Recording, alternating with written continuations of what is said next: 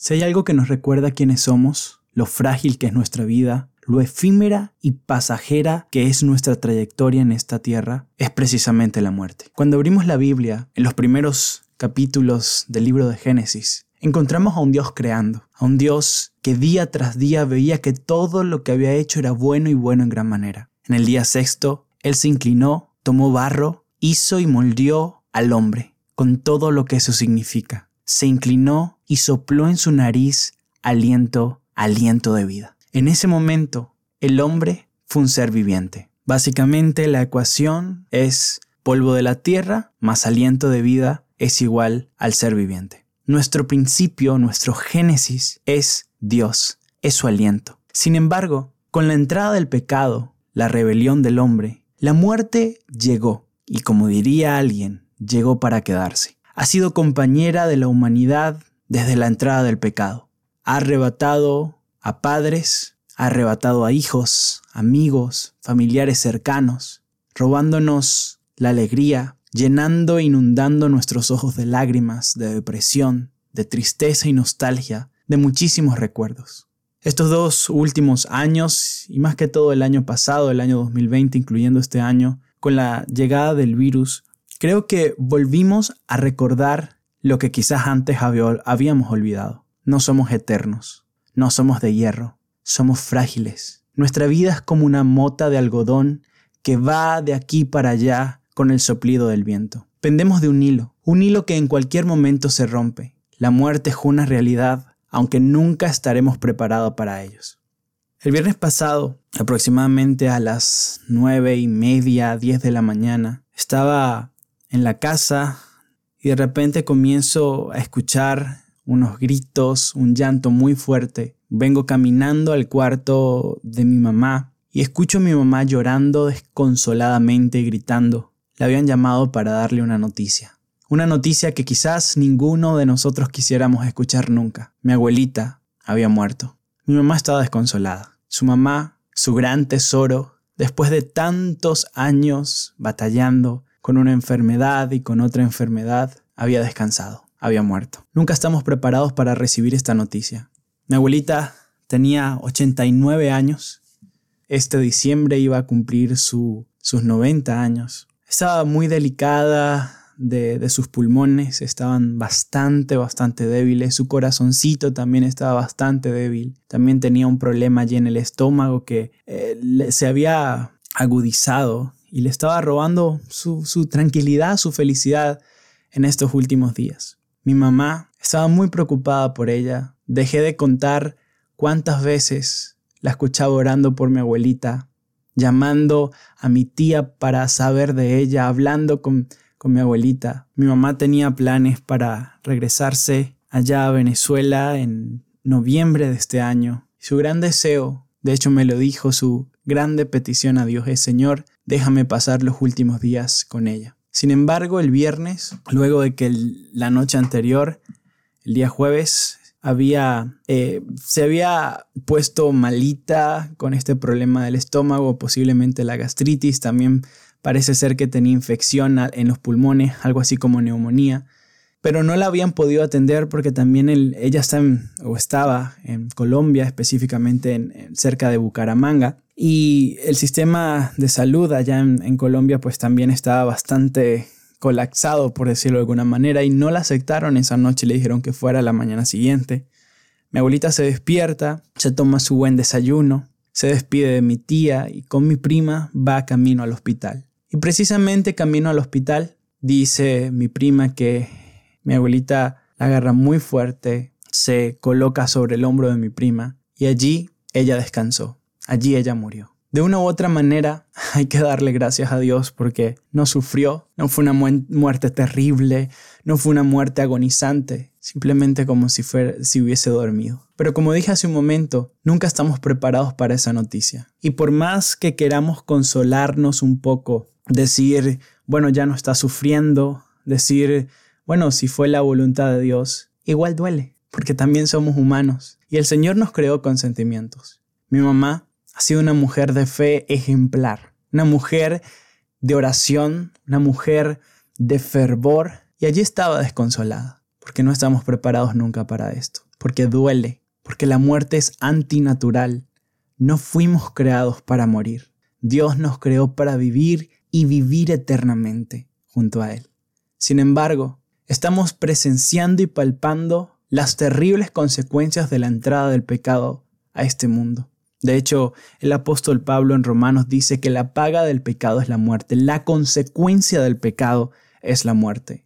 El pecado lo único que trae es la muerte. Ese es el fin último y de hecho es la intención última de Satanás. Mientras que Dios quiere impartir vida, Satanás quiere la muerte. Mi abuelita, gracias a Dios, ha descansado en el Señor, esperando la mañana bienaventurada, esperando el día en el que el Señor Jesús aparezca en las nubes de los cielos y con trompeta de Dios llame a los que descansaron en Él y allí se levantará ella para nunca más cerrar sus ojos. Fueron días muy difíciles. El viernes, recibir la noticia, fue un día muy difícil, porque en Venezuela y creo que es la realidad de todos los países latinoamericanos. La figura de la abuela es una figura central en, la, en, el núcleo familiar. En casa de la abuela es en donde se celebran los cumpleaños, en casa de la abuela es donde se celebran los 24 y 31, en donde se celebran los días festivos, en donde se hacen las reuniones. La casa de la abuela une a toda la familia. Y yo recuerdo muchísimas veces, sobre todo los diciembre, estar allí en la casa de mi abuelita, mi abuelita Natividad, en el barrio El Río para los que conozcan San Cristóbal, mi ciudad natal, en el barrio El Río. Allí, estar en el cumpleaños de mi abuelita, la semana siguiente, el 24, estar con la familia y también el, siguiente eh, fin de semana para despedir el año, para ver la quema del año viejo y todo esto allí en casa de mi abuelita. Fueron muchas veces que estuvimos allí. Y hace casi cinco años que yo salí de Venezuela hace casi cinco años que yo no la había visto, que no había vuelto a poder ir, a estar y celebrar un Día de la Madre o celebrar un cumpleaños o celebrar el fin de año. Cinco años sin verla. De hecho, sin ver a mis tías, a mis primos. Y creo que no fui consciente de que esa última vez que me reuní allí en casa de mi abuelita con toda mi familia, no fui consciente, o quizás ni siquiera lo pensé, que esa sería la última vez que estaría reunido en ese lugar. Y hay algo que me enseñó toda esta situación, porque de las cosas malas se tiene que aprender. Una de las cosas que me dejó esto fue la actitud tanto de mi mamá, de mis tías, con respecto a mi abuelita. Mi tía Mari, recuerdo eh, en el momento del el entierro, que de hecho fue una situación bastante complicada, porque mi abuelita muere en Bucaramanga mi tía Mari está en Chile. Mi mamá y nosotros estamos acá en Estados Unidos. Parte de la familia está también en Chile, en Colombia, en Curazao, en España y no sé si hay eh, en otras partes. Y bueno, y también en otras partes de Venezuela. Todos estábamos lejos y algunos ni siquiera podíamos salir por las restricciones, eh, por los protocolos del virus. Mi tía Mari no pudo salir de Chile porque las fronteras están cerradas. Así que vivimos todo esto a la distancia. Tuvimos que presenciar tanto el velorio como el, el entierro por Zoom, a la distancia. Y si la muerte duele, la muerte de un ser querido duele, creo que duele el doble y si no es más, cuando tienes que ver todo esto por una pantalla de celular. Cuando no tienes ese abrazo que necesitas, para inclusive dar ese apoyo moral allí presente. Es mucho más complicado. Sin embargo, mi tía María en el momento del entierro, ella dijo algo que me impactó. Ella dice, di todo lo que tenía y aún más. Nunca te di las obras. Nunca te di las obras. Y yo también fui testigo de eso con mi mamá. Mi mamá prefería mandar el dinero para mi abuelita, para la consulta, para la emergencia, para internarla, para pagar la clínica. Prefería ella quedarse sin dinero, pero mandarle ese dinero a mi tía para que pagara el hospital allá, para que ella estuviera bien. Qué grande ejemplo me deja a mí como hijo lo que hicieron mis tías por mi abuelita. Saben, si tú eres hijo, el amor se tiene que demostrar en vida. Y esto me lo digo a mí también. Porque cuando ya la persona está muerta, bueno, tú puedes llorar todo lo que quieras y darte todos los golpes de pecho que quieras. Pero esa persona no lo va a saber. Porque los muertos, según la Biblia, nada saben. su memoria es puesta en el olvido. Así que ese abrazo, dalo hoy. Esa salida a comer, hazla hoy o este fin de semana. Ese paseo con tus papás, hazlo pronto, o con tus abuelos, hazlo pronto. Porque créeme, al igual que me pasó a mí, quizás no sabes que es la próxima vez que lo vas a ver puede ser la última. Hay una frase que desde muy pequeño yo me, repito y es vive la vida con intensidad, con intencionalidad y con propósito. No vivas solamente por vivir. Ama con pasión. Abraza fuerte. Dile a las personas que están a tu alrededor que la amas, porque la muerte está a la vuelta de la esquina. Repito la frase de mi tía, nunca te di las obras, siempre te di inclusive lo que yo no tenía. Qué grandes palabras Ojalá yo un día pueda decírselas a mis papás. Papás, lo di todo para que sean felices. Me gradué, me desarrollé como personas para agradecerles la educación que ustedes me dieron, los valores que ustedes me inculcaron. Me estoy preparando para ir al cielo como ustedes me lo enseñaron. Quiero que ellos puedan ver en mí y decir, oye, valió la pena todo el esfuerzo y todo el empeño que puse en la educación de él. Hijo, por favor, o hija que estás escuchando esto, Valora las personas que tienes a tu alrededor. Y si la tienes allí cerquita, sin necesidad de una pantalla o de una llamada telefónica, muchísimo mejor. Abraza, ama, besa con intensidad a esas personas, porque la vida puede ser muy corta y no nos estamos dando cuenta. Otra cosa que me enseñó esta situación que pasamos es la diferencia de tener la esperanza en nuestros corazones. La bendita esperanza, dice Pablo, la esperanza de la resurrección en Cristo.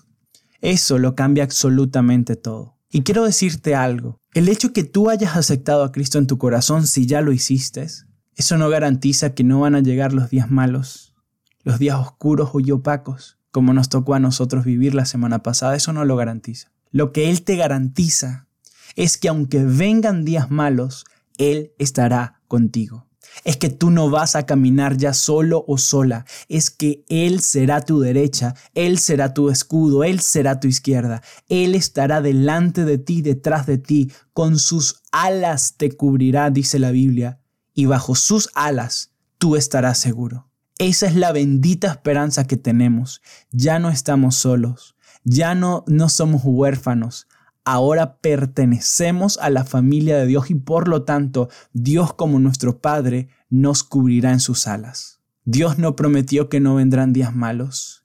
Él prometió que en los días malos estará con nosotros. Y no es lo mismo, ¿sabes? No es lo mismo pasar por el momento del dolor y de la muerte solo a pasar por el momento del dolor y de la muerte con Cristo. Y lo vi en mi mamá y lo vi inclusive en mí. Cuando tú tienes la esperanza, la bendita esperanza en tu corazón, tú enfrentas el dolor de una manera diferente. ¿Vas a llorar? Claro que vas a llorar. ¿Te vas a sentir mal? Claro que te vas a sentir mal. Pero en tu corazón va a haber algo que te va a decir, y eso se lo repetí a mi mamá. Recuerda, la volverás a ver. El Señor Jesús vendrá y la resucitará para vida eterna, sin enfermedad, sin dolencia, sin queja, sin necesidad de un bastón o de una botellita de oxígeno. La resucitará en un cuerpo incorruptible para vivir y gozar por la eternidad con una salud óptima. Esto es la esperanza que tenemos en nuestros corazones. Mi abuelita hoy está descansando en el Señor. Ella no está escuchando esto. Ella no nos está escuchando a nosotros ni viendo a nosotros. Ella está dormidita pero muy pronto, porque así lo creo, muy pronto ella se volverá a levantar. Y lo primero que verán sus ojos será Cristo Jesús extendiendo sus brazos para recibirle, decirle Natividad, vine a buscarte porque te llevo conmigo a la Canaán celestial. Qué maravilloso será esa mañana, cuando el Señor Jesús levante a nuestros seres queridos. Será un día de encuentros. Volveremos a abrazar a los que la muerte nos quitó Volveremos a tocar, volveremos a reírnos y a saltar de felicidad con cada uno de ellos. Y ya nunca más nos separarán. Uno de los versículos más poderosos de la Biblia está en Juan capítulo 11, versículo 25. El contexto de la historia es la resurrección de Lázaro. Y Jesús le dice, en el versículo 21 dice, Marta dijo a Jesús, Señor, si hubieras estado aquí mi hermano no habría muerto. Mas también si ahora que todo lo que pidas a Dios, Dios te lo dará. Y Jesús le dijo, tu hermano resucitará. Versículo 24 dice, Marta le dijo, yo sé que resucitará en la resurrección en el día postrero. Y en el versículo 25 Jesús le responde, yo soy la resurrección y la vida. El que crea en mí, aunque muera, vivirá.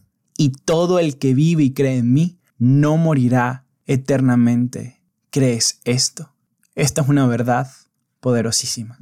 Aunque muera, vivirá. Y es una de las grandes contradicciones de Jesús. ¿Cómo que aunque muera, vivirá? Pues si murió, se murió. Pues no. Para, el que, para aquel que cree en Cristo Jesús, la muerte solo es un estado momentáneo. De hecho, Jesús lo comparó aquí mismo, versículos anteriores, como un sueño. Le dice, Lázaro está durmiendo, le dijo a sus discípulos hablando acerca de que Lázaro estaba muerto, pero en vez de muerto él dice Lázaro está durmiendo, porque todo aquel que cree en Cristo resucitará entre los muertos. Todo aquel que muera abrazando la bendita esperanza, sus ojos se abrirán y verán a Cristo descender de las alturas de los cielos para luego irse con él a reinar y morar en, las, en la Canaán celestial por la eternidad. Eso es una verdad que nadie puede refutar. El que crea en Cristo, aunque muera, vivirá. Y no vivirá para esta vida, porque esta vida, díganme si no duele, con tantos problemas y con tantas cosas Jesús lo resucitará para una mejor vida, la vida que Él conquistó cuando Él murió y resucitó entre los muertos. Pablo en Primera de Corintios capítulo 15, de hecho, si tienen oportunidad yo les invito que ustedes puedan eh, leerlo. Es un capítulo un poco largo, pero es uno de los capítulos más increíbles de toda la Biblia y de todo el Nuevo Testamento. Pero me encanta, me encanta mucho, mucho el versículo 55, 56, 57 y 58. Y con esto quiero terminar. De hecho, vamos a leer desde el 51. Desde el 51 para entender bien el contexto. Pablo le escribe a la iglesia en Corinto, le escribe, He aquí os digo un misterio. No todos dormiremos, pero todos seremos transformados. En un momento, en un abrir y cerrar de ojos, a la final trompeta porque se tocará la trompeta y, los muertos en Cristo resucitarán primero y serán incorruptibles y transformados. Porque es necesario que esto corruptible se vista de incorrupción y esto mortal se vista de inmortalidad. Y cuando esto corruptible se haya vestido de incorrupción y esto mortal se haya vestido de inmortalidad, entonces se cumplirá la palabra que está escrita, sorbida es la muerte en victoria. ¿Dónde está muerte tu aguijón? ¿Dónde, o oh sepulcro, tu victoria? Ya que el aguijón de la muerte es el pecado y el poder del pecado la ley. Mas gracias sean dadas a Dios porque nos da la victoria por medio de nuestro Señor Jesucristo. Amén. Y versículo 58 dice, así que hermanos míos, y esto yo quiero repetírtelo a ti. Esto es lo que el Señor te está diciendo hoy. A ti, querido amigo y querida amiga. Estad firmes y constantes, creciendo en la obra del Señor siempre, sabiendo que vuestro trabajo en el Señor no es en vano. La vida de mi abuelita no fue en vano. Ella murió con la bendita esperanza en su corazón. Ella murió sabiendo que aunque moría, ella resucitaría por medio del poder de Cristo Jesús. No fue en vano. No fue en vano sus días y sus noches de oración.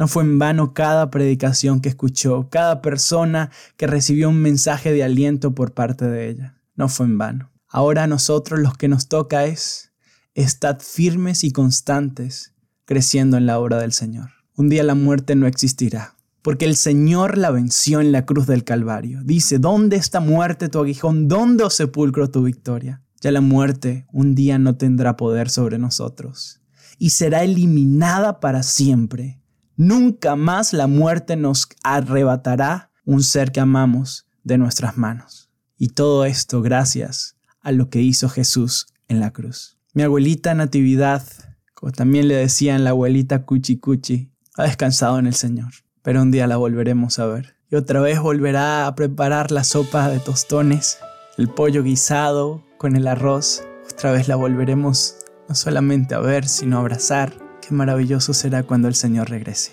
Estad firmes y constantes, No pierdas la esperanza. Cristo vendrá. Nos iremos con Él a una vida mejor.